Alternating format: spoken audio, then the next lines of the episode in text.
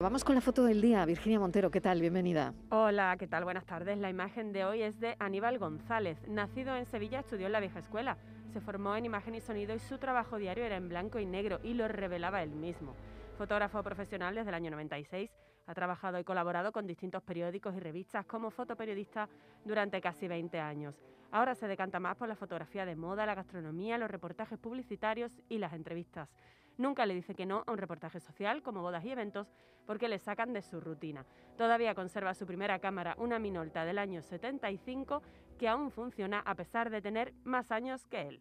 Y ya saben nuestros oyentes que pueden ver la foto del día en nuestras redes sociales. En Facebook, La Tarde con Mariló Maldonado y en Twitter, arroba La Tarde Mariló. Buenas tardes, Mariló. La fotografía que elijo hoy es una imagen aérea de un humedal de Doñana.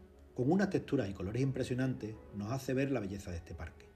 Está publicada en la cuenta de Twitter del fotógrafo Antonio Pizarro, con motivo del Día Mundial de los Humedales.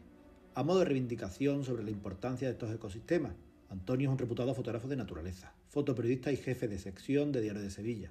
Realiza un grandísimo trabajo sobre el lince y otras especies del coto. Os recomiendo que lo sigáis. Día Mundial de los Humedales. Vayan a ver la foto a nuestras redes, que es maravillosa. Ya saben que el mayor de Europa lo tenemos aquí, Doñana. La tarde de Canal Sur Radio con Mariló Maldonado. También en nuestra app y en canalsur.es.